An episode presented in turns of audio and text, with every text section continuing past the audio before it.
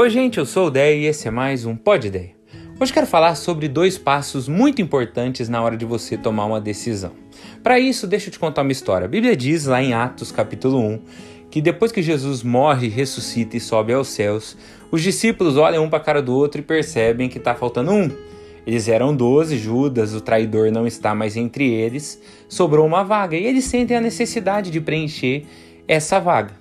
Então, eles fazem algo muito interessante. Primeiro, eles decidem quais eram os critérios de elegibilidade de quem assumisse esse lugar. Eles decidem que precisava ser alguém que conheceu Jesus, que viu Jesus, que andou com Jesus nos três anos em que Jesus exerceu seu ministério aqui na terra. Esse era o critério. Daí, a peneira sobe, só sobram dois: um cara chamado José e um cara chamado Matias. Depois eles oram a Deus. Deus, o Senhor conhece corações, sabe o que é melhor, mostra qual desses dois aqui é o que o Senhor tem. Por que eu estou falando essa história? Porque é muito interessante que antes deles pedirem a direção de Deus, eles, com a sabedoria que eles mesmos tinham, escolheram quais eram os critérios. Eu acho que isso que a gente precisa entender. Precisamos com certeza pedir que Deus nos direcione.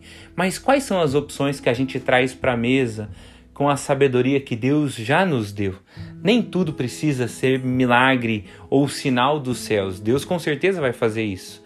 Mas antes, pensa nisso. Com a sabedoria que Deus te deu, o que é imprescindível na tua escolha? Tá certo que você quer uma porta profissional que se abra, você quer uma nova oportunidade. Mas o que não pode faltar nessa oportunidade para você ser feliz? Talvez um emprego que te proporcione ganhos e objetivos e desafios, mas também te dê tempo com a sua família. Talvez pessoas que trabalham com você no mesmo propósito. Eu não sei o que é importante para você. Talvez você tenha pedido para Deus que traga alguém para sua vida. Você quer mais Quais são as características que para você não podem faltar na pessoa de jeito nenhum? Princípios de caráter, objetivos de vida. Entende o que eu quero dizer? Não é só Deus direcionar, porque Deus espera de nós também que a gente busque a Ele para que nos tornemos mais sábios. E sendo mais sábios, a gente tenha isso no nosso coração, esses critérios bem definidos.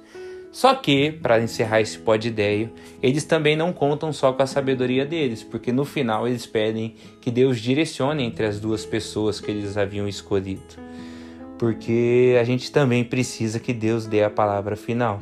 Não queira decidir só com o que você entende como melhor, porque você pode se enganar. Então peça também para Deus te direcionar. Deus, eu tenho pensado muito, para mim isso aqui é importante.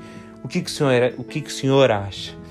Pede para ele te mostrar sinais, pede para ele te chamar a atenção para os detalhes nas entrelinhas que vão mexer com você, te dar paz ou não.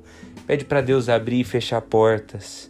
Mas lembra sempre disso, da sabedoria das decisões, que contempla a direção maravilhosa de Deus que se importa e Deus há de te responder, e também a sabedoria que ele colocou no seu coração para que você decida pelo que é dele, pelo que é melhor e que você pare, pense, medite nisso e medite em Deus. Que Deus te abençoe e te ajude sempre.